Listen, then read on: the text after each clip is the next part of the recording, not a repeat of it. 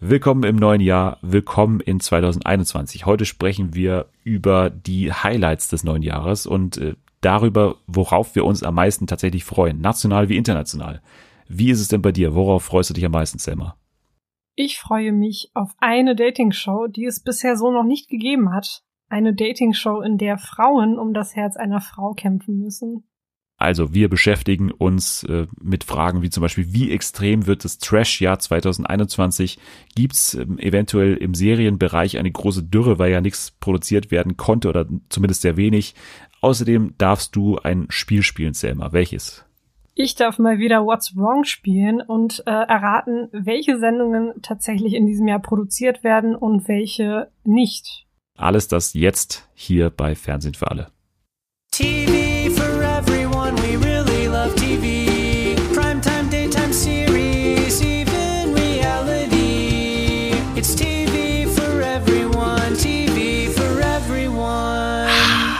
riecht nach Hoffnung, es riecht nach Podcast, es riecht nach 2021. willkommen zurück bei Fernsehen für alle und ja, herzlich willkommen in 2021. Ihr habt es geschafft. Ihr habt es offiziell und erfolgreich durch 2020 hindurch geschafft. Das ist doch mal auch eine Leistung. Und zusammen wollen wir in diesem Jahr natürlich auch wieder auf das TV-Jahr blicken und wollen heute schon mal so ein bisschen nach vorne schauen, was denn da alles so kommen wird.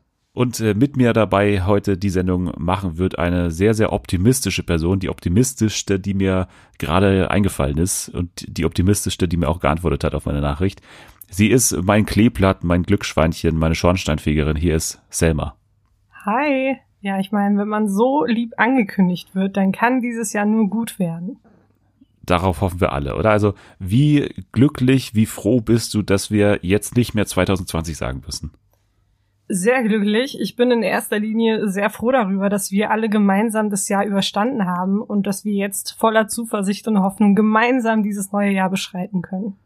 Ja, und äh, mit zu dem Jahr gehört ja auch das TV-Jahr 2021 und darauf wollen wir heute mal blicken. Wir wollen ein bisschen sowohl national als auch international in die Zukunft schauen und wollen beide mal ja unsere großen Highlights 2021 so bekannt geben. Also was Worauf freuen wir uns denn am meisten so? Das haben wir uns beide mal zur Aufgabe gemacht. Wir starten gleich mal national mit den deutschen TV-Highlights 2021. Also jetzt mal einfach so ins Blaue geraten. Natürlich sind das jetzt vor allem so zurückkehrende Formate, also Formate, die es schon im letzten Jahr, im, im ja, sagenumwobenen Jahr 2020, an das wir uns alle nicht mehr erinnern wollen, äh, seit gestern, ähm, die sich da befunden haben. Aber wir reden jetzt wirklich über neue Highlights 2021. Was kann denn da alles auf uns zukommen? Und los geht's natürlich gleich mal ja mit einem Highlight, was jedes Jahr im Januar auf uns wartet und natürlich dem Dschungelcamp. Das Dschungelcamp äh, startet jetzt dann bald in der zweiten, dritten Januarwoche. Ich weiß nicht, wie es bei dir aussieht dieses Jahr. Es ist ja nicht das normale Dschungelcamp, es ist ja die, die Dschungelshow. Ich bin ein Star, die große Dschungelshow ist, glaube ich, der lange Titel, der offizielle. Ja, wie sieht es mit der Vorfreude aus bei dir? Sie hält sich tatsächlich noch ein bisschen in Grenzen. Also wenn ich das so mit den vorherigen Jahr Jahren vergleiche, dann ist es auf jeden Fall nicht das Gleiche. Also die Freude, so eine Grundfreude ist auf jeden Fall da, weil ich meine, das gehört einfach dazu. Egal, ob es jetzt in diesem Format oder in einem anderen ist, aber so wie in den vorherigen Jahren ist es auf jeden Fall leider nicht. Nee, es ist wirklich nicht so. Also bei mir auch. Ich, ich kann noch überhaupt nicht einschätzen, was da genau passieren wird, auch wenn es ja ja schon seit längerem jetzt so eigentlich bekannt ist. Es ist eine Show, also eine klassische Studioshow, wo dann eben ein neuer Cast auch auf uns warten wird. Drei sind angeblich schon bekannt, eben mit äh, Jamila Rowe, Oliver Sanne und mit Mike Heiter. Also die sollen ja dabei sein.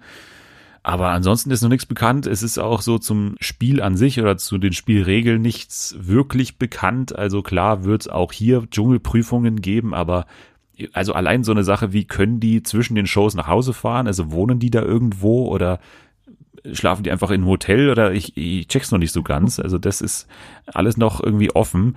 Und Klar ist natürlich auch Moderation und sowas und, und Dr. Bob wird auch eingeflogen. Man bemüht sich ja um möglichst viel Normalität, aber so das große Ganze ist mir noch irgendwie unklar und auch so die Ankündigung, dass ja dann über vergangene Jahre gesprochen wird und so.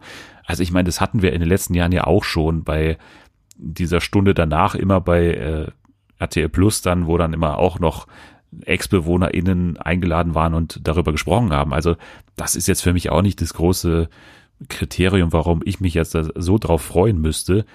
Aber ja, das ist halt die Dschungelshow. Wie gesagt, die drei Promis, ich weiß nicht, machen die dich so bisher an oder?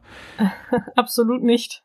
Nee, also äh, da muss ich, glaube ich, erst noch mit warm werden. Also bis jetzt äh, reizt mich das jetzt nicht, nicht wirklich. Der Bachelor wird ja dann auch zurückkehren. Und ich muss sagen, so in diesem Jahr, ich äh, finde ja immer, dass dieses Format so ein bisschen eingeschlafen ist und eingefahren ist, gerade wenn man sich dann sowas wie Prince Charming daneben ansieht. Also das ist ja dann so offen und so spaßig irgendwie, dann im Gegensatz jetzt zur Bachelorette oder zum Bachelor. Und in diesem Jahr sind die ja gezwungen, zumindest mal ein bisschen was zu ändern. Ich weiß nicht, ob es dann so viel ausmachen wird. Ich, ich vermute eher nicht, dass es jetzt so den Riesenunterschied machen wird. Aber die Staffel wird ja in Deutschland oder ist schon in Deutschland produziert worden. Ja, also natürlich äh, haben die auch schon gesagt, also in diesem Jahr ist es natürlich weniger so, so Urlaubsflirt-mäßig. Also es hat eben nicht diesen Charakter. Bei Prince Charming haben wir es jetzt auch gesehen. Also da hat ja dann der äh, Prince Charming selbst gesagt, dann im großen Wiedersehen, ja, also die Liebe hat es dann nicht geschafft, quasi von Kreta nach Deutschland. Also das ist dann schon nochmal ein Unterschied für viele ja immer, dass es ja auch räumlich woanders stattfindet. Und mhm. jetzt gibt's ja dann Date wirklich in den Heimatorten der Kandidatinnen oder weiß nicht, man, man lernt vielleicht sogar schneller irgendwie so das Umfeld von den Leuten kennen. Ich weiß nicht, ob das dann vielleicht sogar tiefer wird, so das Kennenlernen. Kann ja auch sein, ne? Also, dass da schon ein Unterschied dann festzustellen ist, dass es eben weniger dieser Urlaubsflirt ist und gleich ein ernsthafteres Kennenlernen. Die Frage ist natürlich, wie ernst es den Kandidatinnen immer ist und auch dem Bachelor. Ich habe das Gefühl, dass es irgendwie nicht wirklich einen Unterschied machen würde, ob die sich jetzt auf Kreta kennenlernen oder halt hier in Deutschland, weil ich das Gefühl habe, dass ganz, ganz viele einfach da sind, um ein bisschen ja, um sich einen Namen zu machen, um ein bisschen Fuß zu fassen in dieser ganzen Influencer-Welt und ähm, dass sie eher weniger dafür da sind, die wahre Liebe zu finden. Ich weiß nicht, inwiefern das jetzt helfen wird, wenn man, wenn man das Ganze nach Deutschland verlagert. Die Kandidatinnen sind ja schon bekannt, die kann man schon ähm, sich angucken, werden wir auch bestimmt in den nächsten Wochen wenn es dann auf den 20. Januar, glaube ich, zugeht, äh, wenn dann der Bachelor losgeht. Das werden wir auch machen, dass wir uns die mal ein bisschen genauer anschauen. Aber ich glaube, eine, im letzten Jahr waren es ja mehrere, die schon in anderen Formaten waren. In diesem Jahr ist es, glaube ich, eine, die mal unter den Top 30 bei GNTM war oder sowas. Also mhm. auch hier natürlich schon mit, mit Vorerfahrung, aber grundsätzlich, glaube ich, ein unbekannterer Cast jetzt, aber natürlich ist da halt immer die Gefahr, beziehungsweise es ist eigentlich schon sicher so, dass die Leute da halt vor allem Insta-Follower davon haben wollen mittlerweile. Ja. Und ähm, ja, die Absichten dann meistens nicht so ganz ernst sind. Aber es gibt ja dann trotzdem immer noch so drei, vier Leute oder fünf Leute, bei denen man da wirklich irgendwie sieht, dass die da was ernsthaft machen wollen. Also letztes Jahr war es ja die Linda, die äh, Athletin da, diese Leichtathletin, die dann von dem Schwanen-Bachelor ja mega über überrascht wurde, dass sie da nicht quasi mitgenommen wurde am Ende mehr, obwohl er sie da kurz davor geküsst hat. Sowas wird es bestimmt dieses Jahr auch geben. Also ich glaube, die, die üblichen Bachelor-Stories halt. Ich hoffe einfach nur, dass da wieder mindestens zehn Frauen Jenny heißen, weil sonst kann ich und werde ich mir das nicht anschauen. Ich glaube, zwei heißen Jacqueline.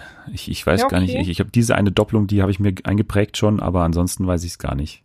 Ich hoffe es einfach mal. Naja, das ist der Bachelor, ist ja für viele auf jeden Fall ein Highlight, deswegen sollten wir es auf jeden Fall hier kurz nennen, genauso wie die Dschungelshow. Übrigens bei der Dschungelshow hat jetzt übrigens André Mangold endgültig gesagt, dass er definitiv nicht dabei ist. Also das hat er jetzt auch mal offiziell gesagt. Was ich ja schon seit Monaten sage, als es damals schon nach dem Sommerhaus hieß, der zieht da ein also habe ich mir schon gedacht, dass es irgendwie nichts wird so und dass man da auch kein Interesse hat, den jetzt nochmal da irgendwie mit dabei zu haben und dem noch eine Plattform zu bieten, dass er sich da wieder rauskämpft aus diesem Image, künstlich natürlich. Also mhm. von daher, ja, sind wir ganz froh, dass das nicht zumindest zustande kommt, oder? Auf jeden Fall, nee, also ich könnte ich könnt mir das nicht länger geben. Wir haben auch gesagt, wir können uns nicht länger geben, täglich frisch geröstet. Da haben wir letztes Mal gesagt, als wir darüber gesprochen haben. Aber Jetzt in den letzten Tagen ist erst bekannt gegeben worden, dass täglich frisch geröstet nochmal also neu produziert wird. Es wird eine zweite Staffel geben, weil wahrscheinlich Stefan Raab hinter den Kulissen so ein bisschen Machtwort gesprochen hat. Also ich bin da nicht zu euch gekommen zu TV Now, um jetzt hier sofort wieder abgesägt zu werden, obwohl es eine Katastrophe war alles. Man bekommt jetzt einen besseren Slot, würde ich sagen. Also man, man wechselt jetzt, glaube ich, fest sogar ins Fernsehen. Also klar wird es auch parallel bei TV Now laufen, aber es wird halt den Slot geben, zweimal die Woche nach der Dschungelshow. Also 22.15 Uhr oder sowas oder 23.15 Uhr, nachdem dann quasi die Dschungelshow aus ist. Dann wird täglich frisch geröstet montags und mittwochs im Anschluss daran laufen. Wird wieder natürlich ja. drauf ankommen, wer dann Host und, und Roaster mhm. sind, aber ist jetzt zumindest mal mehr Aufmerksamkeit für das Ganze. Auf jeden Fall. Und hoffentlich machen sie sich dann auch mal Gedanken darum, wie man das Konzept ein bisschen ja, verändern könnte und auffrischen könnte, so dass es dann auch wirklich gut wird oder einigermaßen gut wird, weil also das, was wir bis jetzt gesehen haben, war wirklich eine Katastrophe. und man, man kann einfach nur hoffen, dass, dass die sich so ein bisschen, ja, so ein paar Reaktionen vielleicht auch angehört haben oder gelesen haben und dass sie sich das zu Herzen nehmen und mal schauen, wie sie das Ganze verändern können, weil wenn das so weitergeht, dann ähm, dann sehe ich da so eine Absägung nach zwei, drei Folgen. Und dann, dann war es das endgültig. Dann kann Stefan Raab so viele ja, Machtworte sprechen, wie er möchte. Das wird ihm nichts mehr bringen. Ja, aber also wenn die dich als Roaster natürlich engagieren, dann kann ich mir schon vorstellen, dass das was werden ja. könnte noch. Also ja. Also hier hiermit bewerbe ich mich offiziell äh, für für den Posten der Roasterin in dieser Sendung. Und wen also, willst du roasten? Welchen, welchen dich, Promi willst du? Nee, nicht mich. gerne. Achso, nicht mich. Promi. Hm, wen würde ich gerne roasten? Nochmal Ralf Müller oder was? Oder? Nee, äh, doch, er hätte schon verdient für diese Sendung. Mario ähm, Barth? dass ich mir das antun musste. Mario Barth, ja. Oder Christa, nee, weißt du, Oliver Pocher. Ich glaube, das wird auf jeden Fall Quote bringen. Ich hätte richtig Bock, den zu roasten. Wirklich. Ich bin auf jeden Fall offen, falls jemand von RTL zuhört, holt mich gerne ins Boot. Ich roaste für euch alle das. Das, das Glücksschweinchen wird zum Kampfschwein, äh, ja, äh, wäre dann so der Untertitel. ja, würde ich mir anschauen. Also das wäre natürlich ein Quotenmagnet, auch gleich nach dem Dschungel. Äh, Mega Quote dank Selma. Also das würde ich hm. mir auf jeden Fall geben. Ähm, vielleicht wärst du ja auch jemand, der Deutschland ein Zeugnis ausstellen könnte. Würdest du dir das zutrauen? Ja, ja, ja natürlich. Warum nicht? Okay, ich werde dich heute bei jeder Show fragen, ob du das zutraust. Aber nee, Zeugnis für Deutschland haben wir letzte Woche schon äh, quasi angekündigt, dass es kommen wird. Und jetzt ist ein bisschen mehr zur Show bekannt. Ich habe es auch mal hier dazugenommen zu den Highlights 2021, weil so das Aufgebot ist nicht so ganz schlecht. Und das läuft natürlich am also läuft natürlich auf RTL und läuft am 29. Januar um 20.15 Uhr am Freitag. Moderation wird eine Frau übernehmen, die du ganz besonders gut leiden kannst, und zwar Barbara Schöneberger. Oh die Gott. wird Deutschland quasi mit ein Zeugnis ausstellen. Und es geht um so Fragen wie, was läuft gut in diesem Land, was läuft schlecht und wie gehen wir miteinander um. Und es wird sechs Haupt- und drei Nebenfächer geben, die dann ein Promi-Panel mit Noten versehen wird. Also Schulnoten werden sie vergeben für diese Haupt- und Nebenfächer.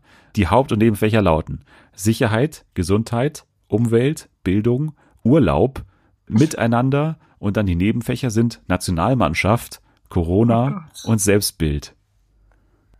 Oh mein Gott. ich habe Angst vor dieser Sendung. Ich habe echt Angst, weil ich kann mir echt gut vorstellen, dass er schnell ausarten kann. Vor allem so in Fragen Sicherheit und ja, ich weiß es nicht. Also das Konzept an sich ist vielleicht gut, aber ich weiß erstens nicht, ob RTL der richtige Sender dafür ist, so, so eine Message vielleicht zu überbringen oder, oder das Ganze aufzuarbeiten. Ich weiß halt nicht, inwiefern Barbara Schöneberger da die perfekte Wahl ist für die Moderation dieser Sendung, weil ich finde, dass Moderatorinnen solcher Sendungen auch ein bisschen Rückgrat besitzen sollten. Das sehe ich bei ihr nicht. ähm, also ich weiß nicht. Ich, ich weiß, wie du roasten könntest. Barbara Schöneberger, also sie kann sich auch gerne hinten anstellen. Sie ist auf jeden Fall auch auf der Liste. Ja, ja also auf wen tippst du denn in diesem Promi-Panel? Weil ich sage mal, es ist nicht so schwer zu erraten, wer hier drin sitzt. Joachim Lambi. Nee, der nicht. hm. Wer könnte Mario Barth? Der ja, sehr knapp daneben. Sehr, sehr knapp daneben. Äh, du hast ihn gerade schon erwähnt. Oliver Pocher. Oliver Pocher ist drin, natürlich. Ob, ob Wie in jeder RTL-Show. wird er darüber entscheiden, wie denn es um die Sicherheit in Deutschland bestellt ist und wird auch natürlich die Umwelt einschätzen und die Bildung. Das ist ganz wichtig, dass Oliver Pocher da nochmal was dazu sagt. Aber ansonsten, Günther Jauch sitzt im Panel. Mhm. Leichtathletin Malaika Mihambo ist dabei, die wahrscheinlich dann so den mhm. sportlichen Part übernehmen soll. Äh, mhm. Ilka Bessin, da hätte man auch drauf kommen können, natürlich ja, wie immer. Natürlich. Ex-Tagesschausprecher Jan Hofer sitzt dabei. Mhm. Und äh, ja, Comedian und Moderator Thomas Hermanns ist noch dabei. Mhm. Das ist das Panel, das über Deutschland entscheidet ich weiß nicht, ich kann mir persönlich nichts Schlimmeres vorstellen als eine Sendung, in der mir Oliver Pocher erzählen möchte, wie es um Deutschland steht und wie es um diese einzelnen Punkte steht. Und naja, aber vielleicht äh, werde ich ja noch positiv überrascht. Also ich werde es, glaube ich, auf jeden Fall gucken.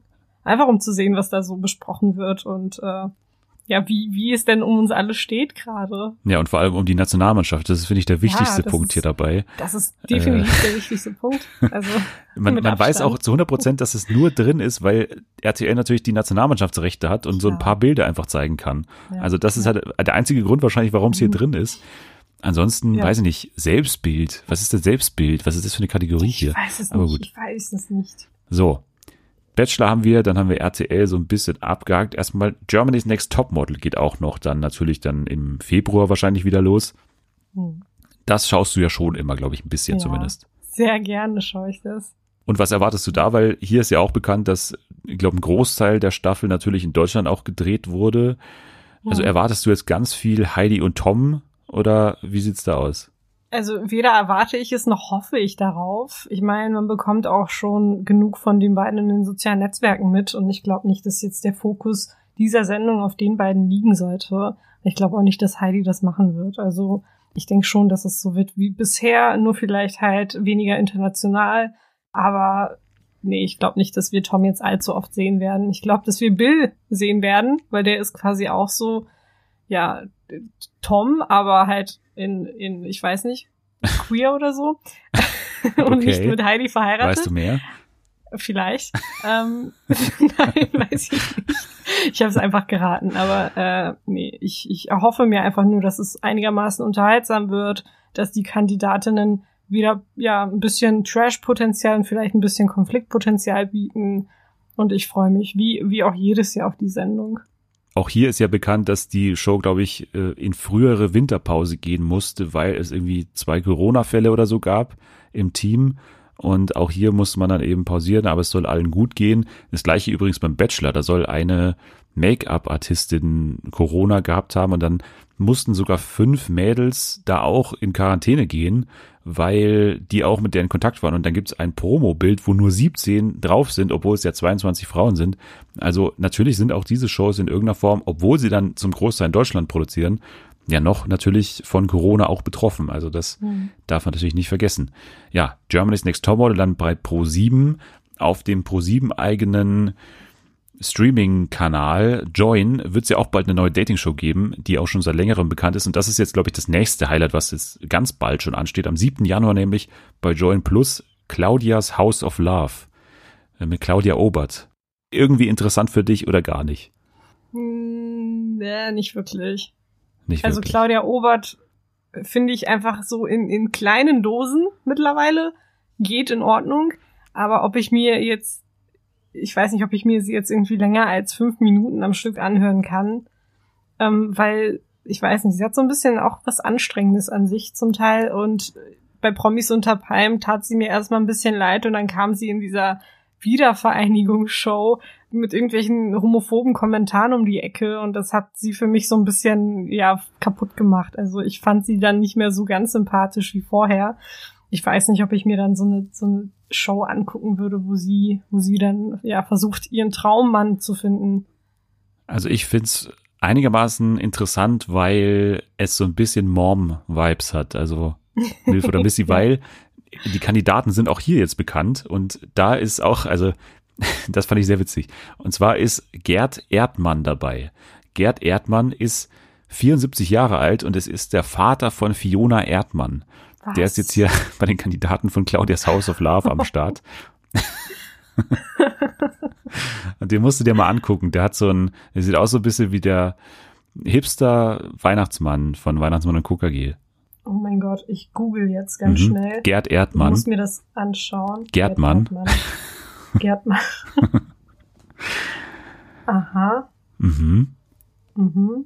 Sweet, Sieht oder? Halt wirklich aus wie der Hipster Weihnachtsmann. Ja. Ja, der gute Gerd. Ich wollte auch schon, als du den Namen genannt hast, fragen, ob das ein älterer Herr ist, zufälligerweise. Habe ich ja recht behalten. Genau, er ist, er ist aber, glaube ich, zusammen mit einem anderen noch, zusammen der älteste, 74, ist auch Nikolai aus München. Den kennt man zwar nicht, aber das zeigt schon mal ein großes Altersspektrum an, weil der Jüngste oh. ist, glaube ich, 24, der da teilnimmt. Wow. Der Jüngste ist nämlich Mario Kleinermanns und den kennt man auch schon, wenn man Paradise Hotel 2019 geschaut hat. Da war er nämlich auch dabei.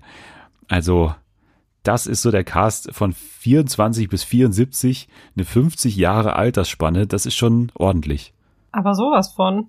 Ich bin tatsächlich ein bisschen überrascht, aber ich glaube, das kann auf jeden Fall gut werden. Ja, also ich hoffe nicht, dass es wieder so billig produziert ist im alten Big Brother Haus einfach, weil das war ja bei Coras House of Love so, dass man einfach quasi nach der Normalo Staffel Big Brother einfach quasi eins zu eins das Big Brother Haus nochmal hergenommen hat und da Cora Schumacher und die anderen Männer da reingepackt hat. Ein alter Bewohner von Big Brother war da sogar noch dabei und das war einfach super low so im, im, im Produktionsstandard so, aber ja ja, jetzt ist es hier so, dass, weiß ich nicht, wo dann produziert wird, aber zumindest mal der Cast finde ich irgendwie interessanter und das Ganze mit dem Alters, mit der Altersnummer so finde ich auch grundsätzlich irgendwie ein bisschen spannender als jetzt Cora, die da irgendwie, weiß nicht, warum die überhaupt ausgewählt wurde dafür, weil die ja auch nicht so wahnsinnig, äh, keine Ahnung, charismatisch ist, dass ich die jetzt da als, als Bachelorette irgendwie brauche, aber naja, das ist Claudias House of Love. Wird bestimmt ganz nett. Wenn wir aber gerade bei Dating-Shows sind, dann müssen wir natürlich auch über Princess Charming sprechen. Eine Show, auf die ich mich auf jeden Fall sehr, sehr freue 2021. Ich weiß nicht, wie es dir geht, weil da gab es jetzt auch nochmal eine Änderung, weil zuerst war ja bekannt gegeben worden, ja, es wird eine Princess Charming geben, das heißt eine Frau, die dort im Zentrum steht, aber es werden halt auch Heteromänner unter den Kandidaten sein. Und gleichzeitig werden dann eben lesbische Frauen auch um die kämpfen. Also Männer und Frauen kämpfen quasi um die Frau. Jetzt wurde aber geändert, wahrscheinlich auch nachdem es da ein bisschen Gegenwind gab, dass jetzt wirklich nur lesbische Kandidatinnen dort teilnehmen werden und es jetzt eine rein lesbische Dating-Show sein wird. Ich weiß nicht, wie fandest du dieses ganze Theater darum und bist du jetzt zufrieden? Also ich, dass es da so ein richtiges Theater oder so ein, so ein, so ein Gegenwind, so eine Bewegung gab, habe ich nicht wirklich mitbekommen. Ich weiß nur, dass als du und ich zum ersten Mal darüber gesprochen haben, dass ich dann auch angemerkt hatte, dass es mir persönlich besser gefallen hätte, wenn es nur Frauen wären. Aus dem Grund, dass ich das Gefühl hatte, dass man vielleicht das Ganze so ein bisschen auf einen Geschlechterkampf drehen würde. Äh, es ging es bei der Bisexualität darum, ob irgendwie die Kandidatin jetzt Männer oder Frauen mehr mag. Also davor hatte ich ein bisschen Angst. Und außerdem weiß ich gerade nicht, ob es überhaupt eine Dating-Show gibt, in der nur queere Frauen sind. Also ich finde ich finde die Entscheidung ganz gut, weil, weil das wäre endlich mal so eine Sendung für queere Frauen, äh, wo die sich auch ja vielleicht ein bisschen repräsentiert sehen können äh, ohne irgendwelche Hetero-Männer, die dann versuchen, keine Ahnung, die sich dann da aufspielen oder irgendwelche Sachen machen, die wir so von ihnen kennen aus anderen Dating-Shows. Also ich habe ja damals auch darüber gerätselt, ob es vielleicht daran liegt, dass man denen nicht so viel zutraut an Unterhaltungspotenzial, weil so keifende, schwule Männer, das ist ja so mehr oder weniger bekannt, dass es dann dazu kommen wird, so, da, damit kann man rechnen, aber bei lesbischen Frauen hast du ja letztes Mal dann auch gesagt, dass, also warum nicht, warum soll es da nicht quasi unterhaltsam werden? Ja, also ich weiß nicht, ob du damals, da waren wir alle noch relativ jung, aber ich habe trotzdem diese Sendung geschaut, warum auch immer, ich weiß auch nicht, so im Nachhinein völlig irre. Ähm, Shot at Love with Tila Tequila, das lief damals bei MTV und äh, Tila Tequila ist eine bisexuelle Frau, die dann auch nach jemandem gesucht hat, also Frauen und Männern. Das waren dann die KandidatInnen dort und die queeren Frauen waren wirklich, also richtig auf Drama getrimmt. Die waren schrecklich. Die haben einander geschlagen, die haben sich an den Haaren gezogen, die haben sich da auf dem Boden rumgewälzt. Also ich glaube schon, dass da sehr viel Potenzial ist, auch für Drama. Also es sind nicht nur die schwulen Männer, die da, die da Unterhaltung bieten können, sondern auch die queeren Frauen. Also die können auch extrem eskalieren. Ich glaube ja, oder ich vermute auch so ein bisschen, dass, also bei Prince Charming ist ja das immer, was hervorgehoben wird, dass die so offen über Sex sprechen und sowas. Das ist ja äh, quasi im Vergleich zur Bachelorette, jetzt hatten wir es, ein totaler Unterschied, dass quasi das auf jedem Date eigentlich angesprochen wird und es so ganz nebenbei Thema ist eigentlich. Also das ist eben nicht das große Tabu oder so. Und das mhm. ist ja da sehr schön. Und das weiß ich halt nicht, inwiefern das auch bei den lesbischen Frauen so sein wird, weil Doch. vielleicht die, die, die Gesellschaft da ja noch, noch ein bisschen strenger hinschaut, wenn da Frauen drüber Nein. sprechen. Keine Ahnung ich habe das Gefühl, das hat sich in den letzten Jahren so ein bisschen gelegt. Also ich, ich, ich habe das Gefühl, dass äh, queere Frauen mittlerweile sehr offen, vielleicht manchmal auch etwas zu offen mit ihrer Sexualität umgehen.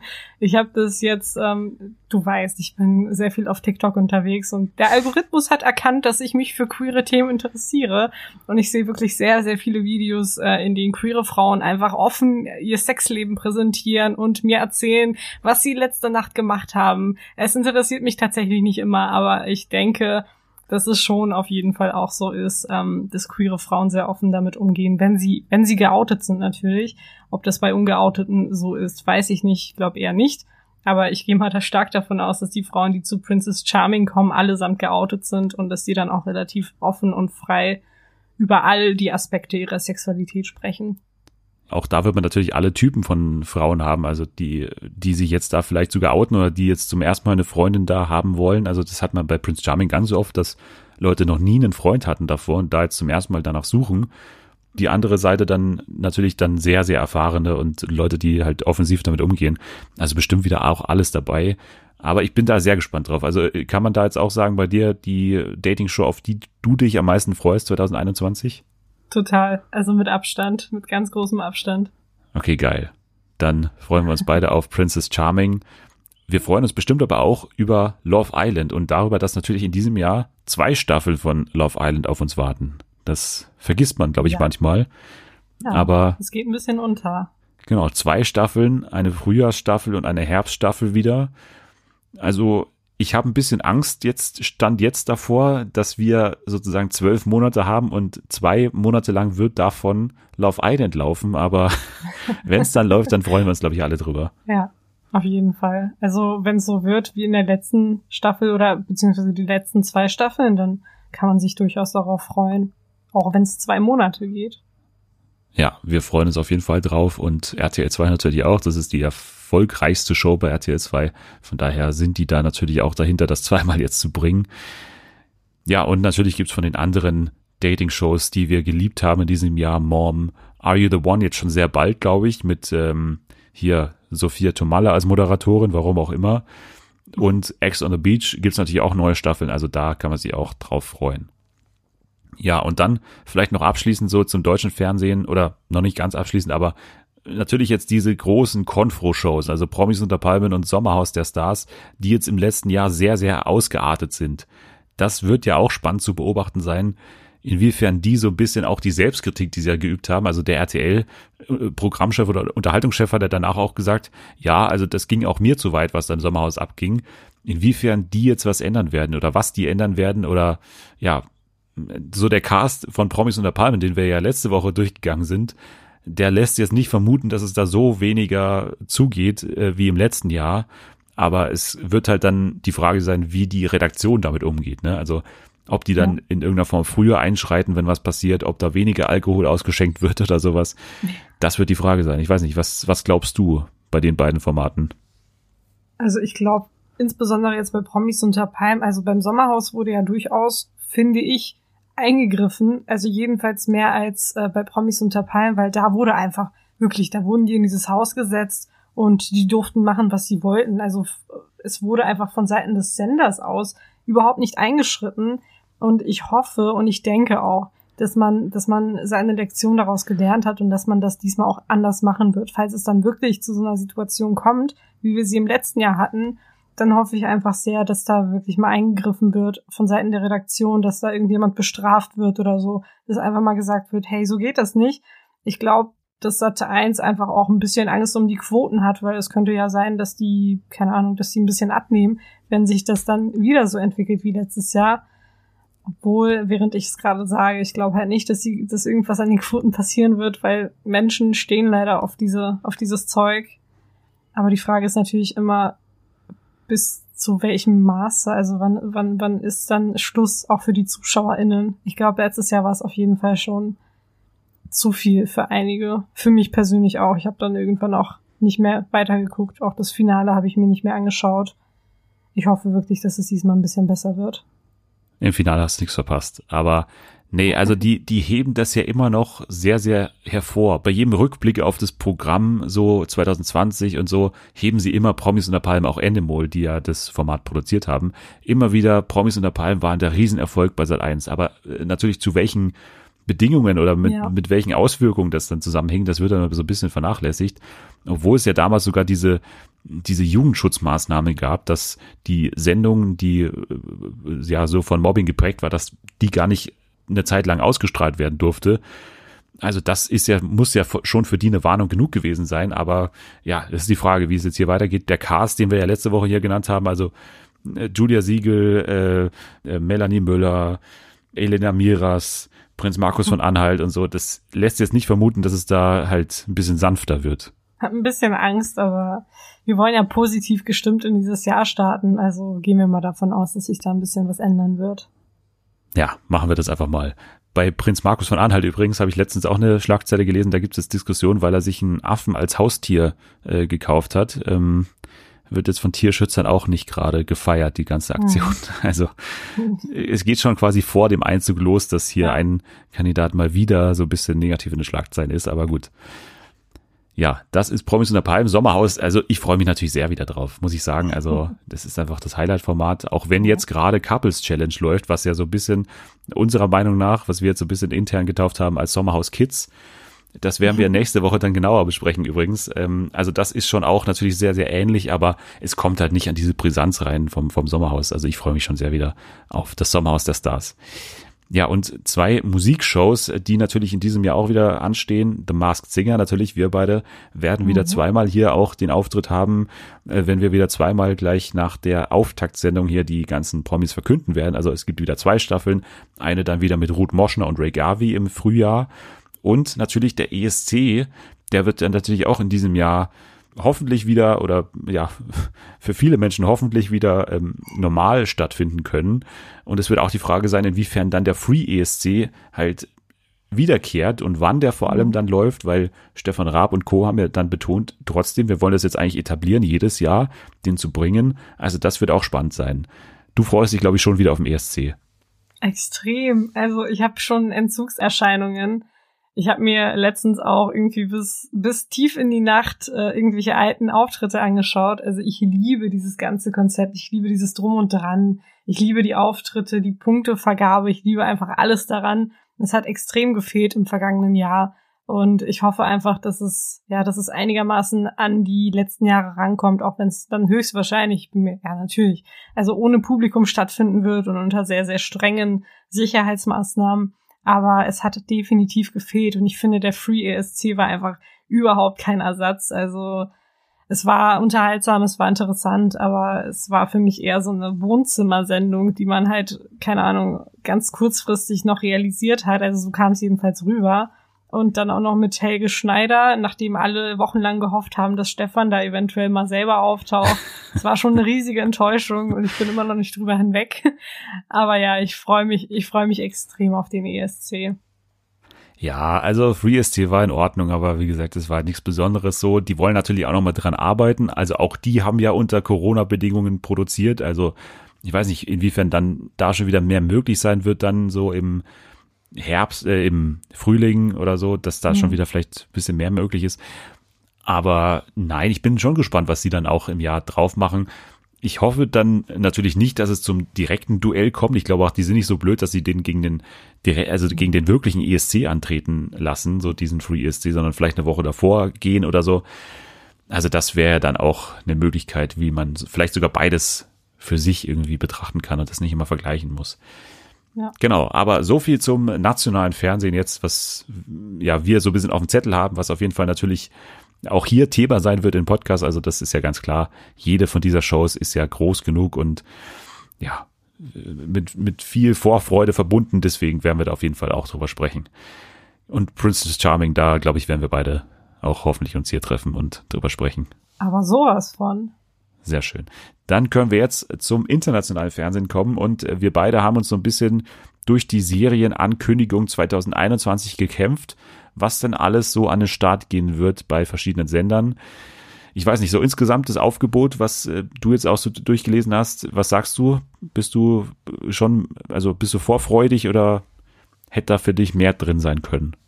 Ich bin sehr vorfreudig. Also ich habe tatsächlich nicht wirklich, also ich habe keine Erwartungen aufgrund dieser ganzen Corona-Sache, dass da überhaupt irgendwas passiert. Und ich bin tatsächlich dankbar für jede Serie, die dann erscheint.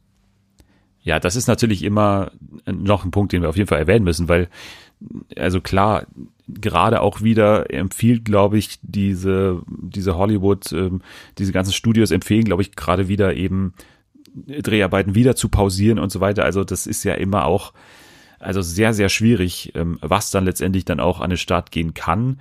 Also ich glaube, in diesen Listen, da waren dann schon Serien dabei, die jetzt vor allem schon weiter waren, auch in der Produktion. Also ich hoffe doch, dass dann alle von denen, die wir jetzt hier gleich vorstellen werden, dass die auch wirklich an den Start gehen können ähm, und vielleicht sogar nur noch in der Postproduktion sind oder so und deswegen ja schon auch von zu Hause bearbeitbar sind und man nicht nochmal was drehen muss hier. Aber ja, wollen wir mal ein bisschen anfangen. Was ist denn deine erste Serie, auf die du dich jetzt freust? Ich habe so ein paar Serien mit reingenommen, die schon bestehen, also wo neue Staffeln jetzt rauskommen werden in diesem Jahr. Und ich habe auch neue. Ich weiß nicht, womit soll ich denn anfangen? Mir völlig egal. Ich habe es auch so okay. komplett durchgemischt. Okay. Also das erste, was ich auf meiner Liste stehen habe, ist natürlich Brooklyn 99. Das ähm, wird derzeit noch gedreht und alle sind ganz guter Dinge, dass es in diesem Jahr rauskommen wird, also die achte Staffel. Aber kommt das nicht und sogar im Januar jetzt so äh, gleich oder so? Geht das nicht sogar schon nee, los im nee, Januar? Nee, das ist die, die alte Staffel, ah, die jetzt die alte kommt auf Netflix, Netflix ne? erscheinen wird. Genau, ah. die siebte. Ähm, die achte ist gerade noch in Produktion und ich bin ganz gespannt, weil, weil dort auch unter anderem die Black Lives Matter äh, Thematik ja besprochen wird und ein bisschen auch eingearbeitet wird, weil es geht ja um äh, das NYPD in dieser Serie. Und da bin ich echt gespannt, wie die das machen wollen, ohne dass es irgendwie ja zu viel wird oder auf eine Art und Weise Propaganda wird. Wobei die ganze Serie an sich vielleicht so ein bisschen NYPD-Propaganda ist, aber das äh, lasse ich jetzt mal einmal hinten ran stehen. Aber ich bin, ich freue, ich liebe diese Serie, ich freue mich extrem darauf. Und ich bin, wie gesagt, sehr gespannt, wie die das umsetzen wollen, auch mit Corona und so. Ja, also Brooklyn Nine-Nine bin ich auch sehr gespannt darauf, wie das dann in der Comedy-Serie quasi umgesetzt wird. Ich habe auch viel gelesen darüber, dass oder wie inwiefern die das jetzt einbauen wollen. Also stelle ich mir auch schwierig vor, so im, im Kontext der hm. Serie. Aber wenn es dann gelingt, dann glaube ich, kann es schon ziemlich cool werden, weil immerhin sind die sich ja der Verantwortung quasi bewusst, als Polizeishow ja. schon irgendwas dazu machen zu müssen, fast schon.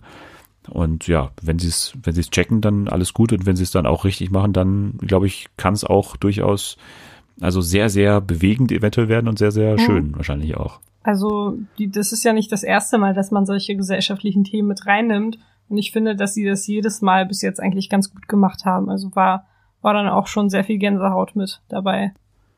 In dem Zusammenhang vielleicht auch von mir äh, eine Empfehlung. Und zwar kommt jetzt dann 2021 auch die äh, letzte Staffel, glaube ich, schon von Dear White People raus. Dear White People war ja immer so ein bisschen unter dem Radar geschwommen bei Netflix. Jetzt kommt aber dann die letzte Staffel raus und die hat so durch die Black Lives Matter Bewegung richtig, also richtig nochmal Abrufzahlen generieren können. Also das hat man, glaube ich, auch verkündet bei Netflix, dass irgendwie Dear White People fast so die meisten neuen Views jetzt in dieser Zeit generiert hat. Also da freue ich mich schon sehr drauf und bin sehr gespannt, was die in der letzten Staffel machen. Mir hat der letzte Cliffhanger von der letzten Staffel nicht so ganz gut gefallen und bin sehr gespannt, inwiefern die da so ein bisschen die Relevanz irgendwie noch behalten wollen. Aber gut, das ist Dear White People. Ich wollte noch äh, über Atlanta sprechen. Das ist auch eine wiederkehrende Serie die zuletzt lief vor zweieinhalb Jahren schon. Also die kommt jetzt wieder zurück, weil natürlich Donald Glover, Keith Stanfield, Sassy Beats und, und Brian Terry Henry ja totale Stars geworden sind, in sämtlichen Filmen dabei waren und so. Von daher hatten die halt wenig Zeit.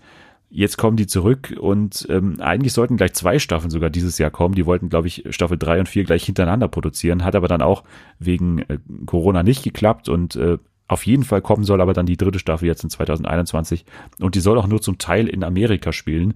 Ich erinnere mich nicht mehr ganz genau, aber ich glaube, die letzte Szene in Staffel 2 war, dass die irgendwie nach Holland fliegen und so. Also kann ich mir durchaus vorstellen, dass dann da auch zum großen Teil was spielen soll. Also Atlanta, immer noch eine große Empfehlung, war, glaube ich, vor zwei Jahren auch meine Serie mhm. des Jahres. Ja. Stimmt, ja. Eine Serie, eine neue Serie, die für mich sehr, sehr gut klang, ähm, ist Them von Lina Wave. Es geht in der Serie um eine schwarze Familie, die in eine ja exklusiv weiße Nachbarschaft zieht und dort mit äh, ja realen, aber auch übernatürlichen Gefahren sich irgendwie konfrontiert sieht und damit umgehen muss. Ich glaube, das, äh, das kann ganz gut werden und das soll bei Amazon, Amazon, Prime auch laufen, genau. Genau, habe ich auch dabei sogar in meiner Auflistung. Also soll so, so eine Horror-Anthology werden. Also mhm. ich weiß noch nicht ganz, inwiefern Anthology, also jede Folge eine andere Handlung oder halt jede Staffel eine andere Handlung, weil die haben, glaube ich, schon eine Bestellung für zwei Staffeln. Weiß ich noch nicht ganz, aber Lina Waith verspricht natürlich einiges. Ein, wie gesagt, ein schwarzes Ehepaar mit Kindern zieht von North Carolina nach Los Angeles in eine weiße Nachbarschaft und übernatürliche Kräfte bedrohen dann diese Familie. Also hört sich für mich auch so cool an, also so ein bisschen mhm. wie Us, stelle ich mir vor, dieser Film aus dem ja. vergangenen Jahr, glaube ich, oder aus dem aus 2019, muss man jetzt schon sagen. 2019, ja. Genau, also so stelle ich mir das ein bisschen vor, vielleicht auch ein bisschen Lovecraft Country, so ein bisschen, dass, dass sozusagen der Horroranteil natürlich auch ein bisschen dann der Rassismus ist, der hier äh, mhm. äh, mitspielt. Also kann ich mir ganz gut vorstellen, Dem bei Amazon soll in diesem Jahr auch kommen. Genau. Ich habe noch eine Serie, auf die ich tatsächlich schon seit Jahren warte, und zwar Reservation Dogs bei FX. Das soll eine dunkle Comedy werden über Native Americans, also Native American Teenagers hier sogar.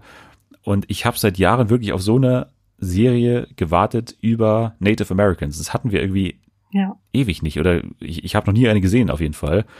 Und produziert auch von Taika Waititi und Sterling Harjo mit einem komplett Native American Writers Room auch. Also da hat man hinter den Kulissen auch drauf geachtet natürlich. Äh, die Beschreibung klingt jetzt noch so ein bisschen vage. Also Teenager begehen Verbrechen und klären sie gleichzeitig auch auf. Also das ist so die, die Handlung. Aber so das Ganze drumherum und so Reservation Dogs bei FX, dann also wahrscheinlich äh, in Deutschland, wahrscheinlich bei Sky. Also ich habe schon ewig auf so eine Serie gewartet, deswegen hm. Reservation Dogs, da freue ich mich sehr drauf. Richtig gut, ja. Wurde auch mal Zeit. Ja. Was hast du noch? Ähm, ich habe eine Serie, eine wiederkehrende Serie. Und zwar eine Serie, äh, über die ihr schon mal gesprochen habt in dem Podcast. Ich glaube zu Anfang letzten Jahres. Und zwar Feel Good mhm. bei Netflix. Da kommt die zweite und finale Staffel raus. Sogar jetzt bald, also im Frühjahr wurde sie angekündigt. Oder fürs Frühjahr. Und darauf freue ich mich extrem. Also ich fand die Story von May und George extrem schön, extrem authentisch und freue mich auf jeden Fall zu sehen, wie es in der zweiten Staffel für die beiden weitergeht. Ja, das ist, glaube ich, eine von diesen Verlängerungen gewesen, wie wir sie ja viele hatten bei Netflix. Also die haben gesagt, ja, letzte Staffel, aber dann ist Schluss. So, mhm. das machen die wahrscheinlich gerade generell so, wenn die Abrufzahlen nicht so wahnsinnig schlecht sind, nicht so wahnsinnig gut sind. Bei Glow hat man es leider nicht gemacht. okay, ja. hat man ganz abgesägt. Das wäre noch eine Serie gewesen, wo ich mich extrem gefreut hätte dieses Jahr, aber leider nicht. Aber ja, das werde ich mir auf jeden Fall auch anschauen. Viel gut hat mir auch gut gefallen. Haben wir damals mit äh, Natalie geschaut und du dann eben auch. Genau. Ja. Dann würde ich noch gerne sprechen über Nine Perfect Strangers bei Hulu. Ich weiß nicht, ob du das auch aufgelistet hast. Hm, nee. Nee. Aber ich habe überlegt, ob ich das mit reinnehmen soll. Ja, also das ist natürlich, also man muss ja langsam sagen, Nicole Kidman und ähm, hier, die, die, Reese Witherspoon, genau. die machen ja quasi nur noch das. Die kaufen tausend ja. Bücher, die Rechte an tausend Büchern von weiblichen Autoren oder Autorinnen und machen dann eine Serie daraus mit einem ja, starbesetzten Cast. Alles so Upper Class Families, alles so reich. Gerade hatten wir auch die Undoing. Und jetzt quasi hier das nächste Buch von der Autorin, die auch Big Little Lies geschrieben hat, Leanne Moriarty. Nine Perfect Strangers auch wieder hinter den Kulissen mit David E. Kelly, der damals auch produziert bei Big Little Lies in der Hauptrolle eben auch sie selbst, Nicole Kidman. Sie spielt eben eine Frau, die ein Wellness Center leitet und die will jetzt die Köpfe von diesen neuen fremden Leuten, die in dieses Wellness Center kommen, um ihr Leben ja, zu erneuern, wiederzubeleben, äh, das will sie jetzt irgendwie auffrischen. Und der Cast ist natürlich wieder krass. Also Melissa McCarthy, Luke Evans, Michael Shannon, Manny Jacinto von uh, The Good Place, Regina Hall und Samara Weaving dabei. Also das ist natürlich wieder eine Serie, die, wo man eigentlich schon weiß, was einen erwartet. Ja. Und ja, letztendlich glaube ich, kann es nicht so wirklich schlecht werden. Ob es dann nochmal die Höhen erreicht von der ersten Staffel Big Little Lies, ist die Frage, aber ich werde es mir auf jeden Fall anschauen. Wo wird die nochmal laufen? Die soll laufen bei Hulu. Also ja. in Deutschland dann vermutlich, das ist immer die Frage. Hulu ist immer so ein, ja. Äh, Hulu ist immer so ein bisschen, äh, kann überall laufen eigentlich, aber meistens jetzt in letzter Zeit bei Stars Play. Was hast du noch? Ich habe eine Serie von Mindy Kaling, ähm, die soll bei HBO Max laufen und den Namen The Sex Lives of College Girls tragen. Und darin soll, also es ist eine, ist eine Komödie und darin soll es um ja College Girls gehen, die so ein bisschen sich durch ihr Liebesleben navigieren und mit den ganzen Herausforderungen kämpfen, die so ein Liebesleben halt mit sich bringt. Okay, dann freust du dich also auf die neue Serie von Minnie Kaling.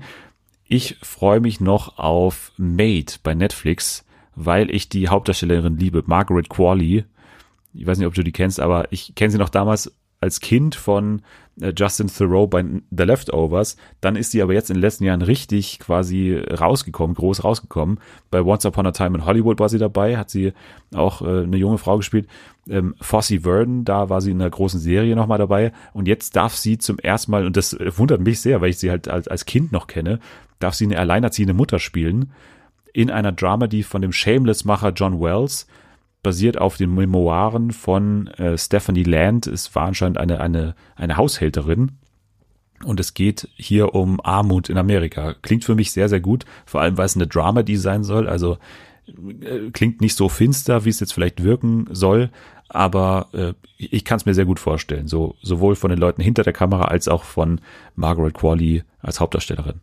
Ja, ähm, ich habe auch noch eine Serie, die schon bald erscheinen wird. Es ist erneut eine wiederkehrende Serie, über die wir auch schon gesprochen haben, und zwar Dickinson bei Apple TV Plus. Freue ich mich sehr drauf. Ich fand die erste Staffel ganz cool. Also es ist zwar diese Geschichte über Emily Dickinson, die natürlich so ein paar Jährchen her ist, aber auch mit ganz, ganz vielen modernen Elementen vermischt. Und der Cast ist auch nicht ganz schlecht. Also ich finde, der, der Trailer zur zweiten Staffel sah auch schon sehr, sehr gut aus. Sehr, sehr ansprechend für mich persönlich. Äh, und ich bin sehr, sehr gespannt, wie die das jetzt, ja, wie die da weitermachen. Warum war das so ansprechend für dich? Ich, äh, wegen Haley, Haley Steinfeld. Das ist einfach großartig. okay. Und auch Jane Krakowski dabei, ne? Oh ja, Jane, natürlich. Also, wobei wir uns da einig waren, dass ihre Rolle vielleicht nicht die beste war in dieser Serie. Wir haben nicht ganz verstanden, warum sie da war. Also klar, sie ist die Mutter, aber war jetzt irgendwie nicht so die überragendste Leistung oder ein Charakter, der jetzt die ganze Geschichte bestimmt hat. Vielleicht bekommt sie ja mehr zu tun, ne? In Staffel 2 jetzt. Ich glaube schon Vielleicht. am 8., 9. Januar ja. oder sowas um den Dreh kommt dann die zweite Staffel bei genau, am 8. Apple TV Plus, genau. Ich freue mich auch schon. Aber apropos Jane Krakowski, das ist die Überleitung zu meiner nächsten Serie, die kommt auch bei Apple TV Plus und zwar Schmiggadoon. Ich weiß nicht, ob du das auch irgendwo hast. Ich habe irgendwo Jane Krakowski gelesen und dachte mir so, ah, okay, klingt interessant, aber ich glaube nicht, dass also es hat auf jeden Fall nicht den Sprung geschafft. also ich glaube, das könnte so ein bisschen Ted Lasso 2.0 werden. Also so eine Serie, die einfach fernab ist von jeglicher Re Realität. Und zwar ist es eigentlich eine SNL-Serie. Cecily Strong, also SNL-Cast-Member ja, und SNL-Chef Lorne Michaels sind hier quasi hinter den Kulissen und Cecily Strong spielt auch noch in der Hauptrolle. Sie spielt nämlich äh, den weiblichen Part eines Ehepaars zusammen mit Keegan Michael Key und es wird so beschrieben als Groundhog Day meets Enchanted. Also quasi so ein bisschen Russian Doll mäßig auch, aber halt auch äh, trotzdem mit Musical-Elementen. Also Cecily Strong und Keegan Michael Key als Paar, die ihre Beziehung neu beleben wollen und ein magisches Dorf entdecken, in dem jeder sich verhält wie in einem Musical aus den 1940ern. Das ist im Prinzip, was passieren soll. Und ich finde, es klingt äh, cool. Also ich freue mich da drauf. Ich bin jetzt so ein bisschen durch Central Park auf den Geschmack von Musical-Serien auch gekommen. Von daher freue ich mich da drauf. Und der Cast halt mit so SNL-Leuten wie Fred Armisen ja. oder eben auch Kristen Chenoweth oder Jane Krakowski wird halt schon auch cool werden. Und deswegen Schmiggadoon freue ich mich drauf. Ich bin froh, dass Cecily Strong endlich so ein bisschen Aufmerksamkeit bekommt, weil die ist, die ist großartig. Also ich liebe sie bei SNL. Ich habe mir, glaube ich, jeden Clip angeguckt, den es da gibt. Also richtig, richtig toll. Hast du noch was? Ich habe, na, ich habe nicht wirklich was. Also ich hätte vielleicht was, wenn das letzte Jahr einigermaßen gut verlaufen wäre. Aber ich wollte es trotzdem nochmal erwähnen, weil es meine ultimative Lieblingsserie ist. Ich habe natürlich, wie jeder optimistische Mensch, gehofft, dass ich die vierte Staffel Killing Eve in diesem Jahr bekommen würde. Aber es ist leider nicht so. Ähm, die haben noch nicht einmal angefangen zu drehen und es wurde auch schon gesagt, dass es frühestens 2022 erscheinen wird. Also heißt es, ich muss bis dahin noch 20 Mal alle drei Staffeln mir angucken, um die Zeit einigermaßen heil zu überstehen. Also ich weiß nicht, wie ich das schaffen soll, aber es ist jetzt fast schon ein Jahr gut gegangen. Also ich habe glaube ich, wirklich bis jetzt sehr, sehr oft, ein bisschen ungesund oft, mir diese Staffeln angeguckt. Es ist Aber wirklich ungesund, selber. Es ist wirklich ungesund. Du brauchst aber Intervention. Ich, ich brauche wirklich eine Intervention, aber ich liebe die Serie einfach so doll, wie man unschwer erkennen kann, wenn man mir auf Twitter oder irgendwo folgt. Aber ja, sehr, sehr schade, dass es erst frühestens 2022 erscheinen wird. Ich habe wegen dir, ich weiß gar nicht, wie das zustande kommt, aber in meinem Instagram Entdecken, diese Entdecken-Seite, habe ich nur Bilder von äh, vom Killing Eve drin. Ich verstehe das gar nicht, wie das funktioniert. Ich weiß es auch nicht. Ich habe keine Ahnung, wie dieses Entdecken-Ding funktioniert, aber ich habe das schon öfter mitbekommen, dass man da solche Sachen angezeigt bekommt, nur weil irgendwelche Leute, denen man folgt, äh, sich dafür begeistern.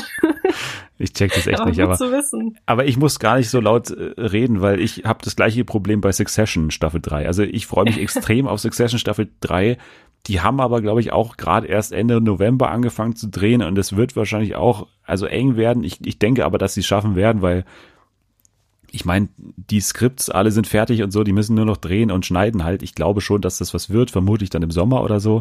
Aber da freue ich mich super drauf. Und ich, also, das ist so auch eine der Serien, wo ich mir vielleicht sogar wünschen würde, dass die in irgendeiner Form Corona sogar mit einweben, weil das könnte ich mir sehr gut vorstellen, so diese reiche Familie, inwiefern die damit umgeht und wie die das halt so betrachten und welche Auswirkungen hat das auf den Stockmarket und so. Das wäre eine Storyline, die ich mir in anderen Serien nicht wünsche, aber hier äh, könnte ich mir sie ganz gut vorstellen.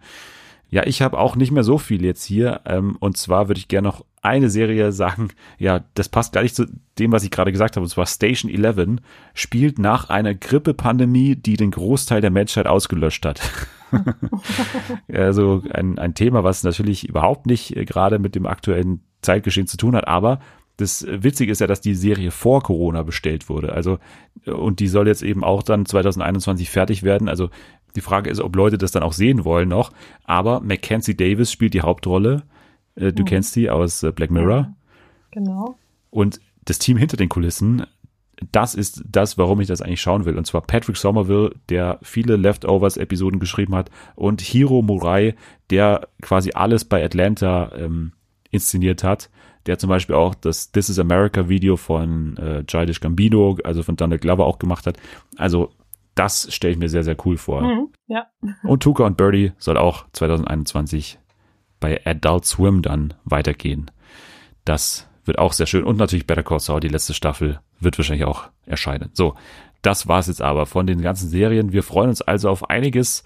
Und ich glaube, trotz Drehpausen und so weiter werden wir trotzdem ein, ein schönes Serienjahr auch bekommen. Auf jeden Fall. Also man merkt irgendwie, gar nicht mal so richtig, dass da irgendwas war letztes Jahr, weil in diesem Jahr sehr, sehr viele Serien, sehr viele gute Serien rauskommen werden. Ja, ich glaube, so an der Anzahl wird man schon merken, so quantitativ, aber qualitativ, glaube ich, werden trotzdem noch ja. gute Sachen und auch weniger gute Sachen produziert werden. Apropos gute Sachen, wir kommen noch zu einer Serie, die wir beide geschaut haben, die ich leider nicht mehr quasi reinnehmen konnte bei ne, meinen besten Serien des Jahres, weil ich sie damals noch nicht gesehen habe. Jetzt mittlerweile habe ich sie aber gesehen über Weihnachten und zwar Betty bei HBO. Läuft bei Sky, ich glaube, noch so 20 Tage lang. Mhm. Und deswegen sollte man das dringend noch wahrnehmen, wenn man gerade Sky hat, sollte man unbedingt noch Betty schauen. Aber ja, sag doch mal, worum es geht. Es geht um eine Gruppe junger Frauen, die in der Skateboard-Szene New Yorks so ein bisschen Fuß fassen wollen und sich in dieser männerdominierten Domäne durchkämpfen möchten. Genau, mehr kann man fast gar nicht sagen, ne? Also, mhm. weil es auch nicht so eine wirkliche Handlung gibt, dem das Ganze jetzt ja. folgt. Also, es gibt so ein Skateboard, nicht Wettbewerb, aber so, so ein Treffen, was am Anfang stattfindet, wo noch nicht so viele kommen und dann wird quasi das Ziel, dass diese, diese Girl Group, also dass, dass dieses ja, Skaten unter Mädchen und, und jungen Frauen, dass das irgendwie populärer wird in New York. So.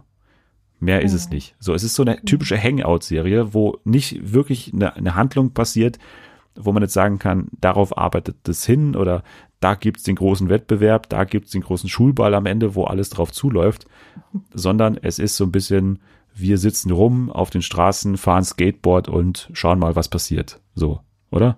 Ja, ja du hast es schon sehr gut beschrieben. Ich glaube, dass es auch ganz viel um Freundschaft geht und um Empowerment. Also man merkt, das zieht sich so ein bisschen durch die Folgen. Es gibt zwar keine feste Handlung, Aber ich finde, das steht ganz, ganz oft im Fokus. Diese Frauen, die einander unterstützen in dieser männerdominierten Welt, also nicht nur, nicht nur da beim Skateboardfahren, sondern auch außerhalb.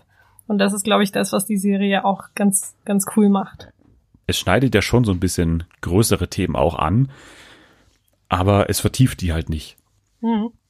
Das kann man so ein bisschen als, als Kritik sehen. Ne? Also man kann sagen, warum geht ihr jetzt hier nicht tiefer rein? Aber ich finde es immer dann gerade in solchen Serien, wenn du halt wirklich sechs Folgen hast, a 30 Minuten, dann finde ich es immer fast noch eindrucksvoller, wenn die eben nur so nebenbei passieren. Also wenn das wirklich so als Teil des Alltags wahrgenommen wird. Mhm. Also Rassismus haben wir hier drin.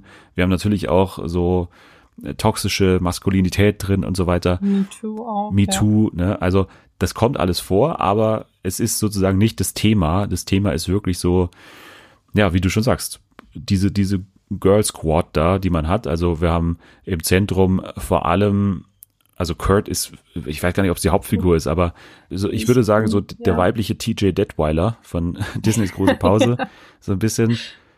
Ja. Ne, also sehr selbstbewusst, sehr frech, so, äh, ist so, hat immer so Trainingshosen an und immer so eine äh, verkehrt herum aufgezogene Kappe und äh, fährt eben auch sehr viel Skateboard, wie alle anderen auch. Und die anderen sind vor allem ähm, ja, schwarze junge Frauen, Janae, oh. Indigo und Honey Bear heißt eine. Oh. ja. Ist auch der einzige Name, den wir von ihr erfahren. Und noch äh, Camille ist auch noch äh, die andere in dieser Fünfergruppe. Ja, wie hat's dir gefallen? Mir hat's sehr gut gefallen. Also ich brauchte ein bisschen, um reinzukommen. Ich glaube, so eine Folge, weil ähm, ja da so verschiedene Sachen irgendwie besprochen wurden und ich da erstmal mir alle, alle Charaktere anschauen musste und wohin das Ganze jetzt führen wird. Aber ich fand es richtig cool. Also ich finde, da wird die Jugendkultur sehr gut festgehalten. Es ist super divers, es ist queer, du weißt genau, also du weißt wirklich immer, jedes Mal, wenn du sagst, dass mir eine Serie gefallen wird, dann weiß ich ungefähr, in welche Richtung das Ganze gehen wird. Und ich weiß dann auch zu 100 Prozent, dass es mir so gut gefallen wird. Hättest du mich Ende, Ende des Jahres gefragt, was meine Serien-Highlights sind, hätte ich das da schon geschaut, hätte ich auf jeden Fall auch gesagt, dass Betty eines der Highlights ist. Es ist einfach super cool. Es ist so eine, ja, wie du schon gesagt hast, eine Serie, die man sich einfach angucken kann, wo man nicht viel nachdenken muss. Äh, die Charaktere sind einfach sau, sau cool, sau sympathisch. Und ähm, ja, einfach sehr, sehr nah dran am wahren Leben, finde ich. Also mich freut sehr. Ich habe wirklich damit gerechnet, dass dir es gefällt. Auch, dass es mir gefällt, weil es ist auch mein, mein Ding so. Vor allem dieses New York und so. Das finde ich ja immer ja. cool, wenn es auch so nah gezeigt wird. Also die skaten halt da wirklich auf der Straße rum und dann in den ja. ganzen Parks und so. Es ist auch nicht immer schönes Wetter. Es ist auch manchmal, manchmal regnet's, manchmal ist es bewölkt und so. Und auch die Kamera finde ich da super interessant, weil die ja fast auch manchmal so auf, auf Skateboards wirklich rumfährt und so. Mhm. Und halt auch teilweise Sachen filmt, die gar nicht so immer im Zentrum des Interesses des Zuschauers oder der Zuschauerin sind, finde ich. Also in Gesprächen vor allem, da bist du sehr oft eigentlich so in der Einstellung, wo du die Person siehst, die eigentlich reagiert auf das Gespräch. Ja. Das ist mir manchmal aufgefallen. Und äh, ja, auch teilweise versinkt die Kamera da manchmal so, wenn sie Leute beim Skateboard fahren filmt, dann, dann schwenkt diese runter und filmt irgendwelche Sachen, die manchmal gar nicht so wichtig sind. Aber das alles ist, trägt dann eben zu dem Eindruck bei, dass es eben so also sehr, sehr echt wirkt halt. Es wirkt fast mhm. teilweise dokumentarisch, auch wenn man das immer, also das ist immer so eine Floskel, es wirkt halt dokumentarisch, aber ich meine, hier kann man sich wirklich vorstellen, dass es irgendwie so, so eine Freundesgruppe ist, die halt so zufällig mal begleitet wird. Und das ist ja auch, glaube ich, die Entstehungsgeschichte. Also es gibt ja einen Film, der mit dem exakt gleichen Cast 2018 schon mal gedreht wurde, Skate Kitchen. Also die Serie basiert ja drauf und auch Crystal Moselle hat ja quasi beides gemacht, also sowohl den Film als auch die Serie. Und damals war die Entstehungsgeschichte schon, dass sie da wirklich so eine, so eine Gruppe kennengelernt hat und äh, es basiert wirklich auf diesen Leuten, die sie da wirklich auch getroffen hat. Also das ist ja wirklich aus der, aus der Realität auch genommen. Aber mhm. nee, sowohl die Bilder als auch die Charaktere, die da gezeigt werden, kommen einem irgendwie sehr, sehr nah vor, so würde ich sagen. Ja. Ja, ich glaube, man findet sich auch zum Teil in einigen der Charakteren so ein bisschen wieder. Also ich habe mir ist aufgefallen, dass ich gern ein bisschen wäre wie Kurt. Das habe ich dir auch geschrieben. Ja. Die ist sehr, ja, sehr offen und, und geht dann auch auf, also ich glaube, die ist äh, queer, ich weiß nicht, ob sie lesbisch ist, aber auf jeden Fall queer und die flirtet dann auch richtig offen mit, mit den Frauen. Das kommt auch oft gut an. Also es gab so eine Szene, wo sie sich verletzt hat und dann im Krankenwagen ins Krankenhaus gefahren werden musste. Und dann fing sie auf einmal an, mit dieser Sanitäterin zu flirten. Und ich würde mir einfach für dieses Jahr diese Energie wünschen. für, für alle, die sie brauchen. Ja, da musst du erstmal anfangen, Skateboard zu fahren und dann dich auch ja, mal richtig auf die Fresse legen, was die übrigens sehr oft machen, ne? Und dann total oft super faszinierend, wie man an diesem, also manchmal sieht es echt aus, als hätten die sich da festgeklebt, ne? Ja. Wie die da haften bleiben in diesen komischen Dingern, könnte ich nie. Ich würde nach zwei Metern mich direkt hinpacken ja. und es nie wieder versuchen. Die sind ja auch wirklich Skateboardfahrerinnen, also das muss mhm. man ja auch sagen. Das sind jetzt keine Stuntfrauen, die da, zumindest in der meisten Zeit wahrscheinlich nicht, aber man sieht halt manchmal ungeschnittene Szenen, wie die Skateboard fahren, sich umdrehen und dann direkt ein Dialog losgeht, so. Und das muss ja, glaube ich, sehr, sehr schwer zu drehen sein und halt natürlich auch bestimmt sehr, sehr schmerzhaft sein für die Schauspielerinnen da, die bestimmt auch manchmal da auf, auf, aufs Maul äh, fliegen. Aber das ist halt so, also ich, ich muss mir ja dann immer vorstellen bei diesen Skateboardfahrerinnen, wenn ich das gesehen habe, wenn ich dann im Kontrast dazu ein Fußballspiel anschaue und da irgendwie erwachsene Männer sich da ständig auf dem Boden wälzen und so weiter. Ja. Und dieser Kontrast zwischen den Leuten, die da wirklich auf dem Asphalt, also ständig hinfallen mhm. und, und sofort wieder aufstehen. Also da gibt's ja dann einmal die Szene, wo dann so, so ganz viele Skateboardfahrerinnen durch die Straßen von New York fahren und dann fällt einer mal hin und so, aber die stehen sofort wieder auf und es geht weiter. Also das ja. finde ich ja eh immer sehr faszinierend am, am Skateboardfahren ja, generell. Ja, das ist echt cool und ich bewundere jeden und jede, der das so gut hinbekommt. Ja übrigens genauso eine Serie wie I May Destroy You in dem Sinne, dass das so wirklich für mich den aktuellen Zeitgeist widerspiegelt. Also so 2020, 2021, wenn man so den, den Zeitgeist beschreiben will, finde ich, so zumindest so in, in meiner Realität, dann wären das so zwei Serien, da wird gesprochen, wie gesprochen wird, da sieht man aus, wie, wie da eben die Leute aussehen und so. Also ich finde, wenn man irgendwie Serien für so ein Jahr haben will, die wirklich das Jahr irgendwie so repräsentieren, was so den Zeitgeist angeht, dann würde ich die beiden auch nennen irgendwie. Total. Ja, dann war das Betty, war das unser Tipp auf jeden Fall, auf jeden Fall unbedingt anschauen. Und ähm, wie gesagt, es sind nur noch wenige Tage, in denen die Serie dann bei Sky verfügbar ist. Ich habe zwar jetzt schon auch einige Male gesehen, dass dann da steht, ja, noch zehn Tage und dann nach zehn Tagen war sie für einen Tag weg und danach ist sozusagen sofort die Serie wieder da. Das war jetzt bei The Good Lord Bird zum Beispiel so auf, auf Sky. Also kann auch sein, dass Betty dann sofort wieder da ist, aber auf jeden Fall sollt ihr das schnell, schnell anschauen. Genau. So viel zu Betty. Jetzt gehen wir weiter noch zu einem abschließenden Spiel. Und in diesem Spiel wird es auch um das jetzige Jahr gehen, also 2021, denn wir spielen What's Wrong. Du hörst jetzt gleich wieder drei Showkonzepte, die in diesem Jahr eventuell umgesetzt werden. Also zwei werden umgesetzt, eins wird nicht umgesetzt. Eins habe ich mir ausgedacht. Die okay. Spielregeln sind ja altbekannt. Also das war ja Natürlich. quasi das allererste Spiel, was es in dieser Sendung jemals gab. Ja, ich bin bereit. Und ich habe schon gehört, dass dieses Spiel auch an Weihnachten bei Familien gespielt wurde. Unterm Christbaum, genau. Jetzt unterm Christbaum direkt. Ja. Format Nummer eins heißt, was guckst du für den WDR? Und guckst du, muss man sagen, ist mit C-O-O-K-S-T geschrieben. Okay? Okay. Was guckst ja. du? So. Mhm. Was passiert, wenn Spitzenköche einen Tag lang von einer untalentierten und unberechenbaren Küchenhilfe assistiert werden? In Was guckst du stellt sich diese Frage Comedian Kaya Jana, der laut eigener Aussage schlechteste Koch Europas und der Türkei. In insgesamt sechs Folgen, die allesamt im Spätsommer und unter Einhaltung der geltenden Hygieneregeln produziert wurden, muss sich Kaya pro Folge neben einem Spitzenkoch beweisen. Gekocht wird unter anderem an der Seite von Björn Freitag, der an Kajas Schnitttechnik beim Filetieren eines Fisches verzweifelt, sowie Lea Linster, die ihn an den rauen Ton in einer Sterneküche gewöhnen will. Am Ende der Folge entscheiden die Köche, ob Kaya die Voraussetzungen erfüllt, um als Lehrling in einem Restaurant anzufangen. Der WDR lädt die Folgen am 20. Januar immer mittwochs auf YouTube hoch. Im Fernsehen läuft Was guckst du am späten Donnerstagabend um 23.05 Uhr. Es ist eine gewagte Kombination, Kaya Jana und der WDR. Ich weiß nicht, wie gut das zusammenpasst und ich weiß nicht, wie real diese Sendung ist. Du hast also schon Zweifel bei dem ersten Format? Ich habe, ich habe schon erste Zweifel, ja. Okay, dann werden wir mal schauen, wie es weitergeht bei Vox das nächste Format. Jetzt oder nie, wir packen's an. Okay. Ob endlich die Lampe in der Küche austauschen, die Dachrinne vom Laub befreien oder den seit Jahren angesammelten Plunder aus dem Keller räumen und die aussortierten Sachen zum Flohmarkt bringen. Fast jedes Paar hat unerledigte Dinge, die es ewig vor sich herschiebt, mal aus Zeitgründen, mal aus Bequemlichkeit. Oft, weil zumindest einer der beiden Partner keinen Bock darauf hat. Und das, obwohl der andere immer drängelt. Jetzt ist Schluss mit Aufschieberitis, jetzt wird angepackt. Die neue Doku-Soap Jetzt oder Nie, wir packen's an, begleitet Paare, die an einem Tag endlich ihren inneren Schweinehund überwinden und sich selbst dem Druck aussetzen, auf einen Schlag ihre liegen gebliebenen Aufgaben anzupacken. Doch bis zum Abend muss alles erledigt sein, damit es nicht wieder bis zum nächsten Jahr aufgeschoben wird. Ob das den Paaren gelingen kann? Gute Frage. Ich finde, das wäre eine Sendung für uns beide. Da könnten wir uns ja wieder zusammen bewerben. ja, also wir haben bestimmt auch so einiges an Plunder hier rumliegen. Ne? Mhm. Also ich, mir das würde da schon was einfallen.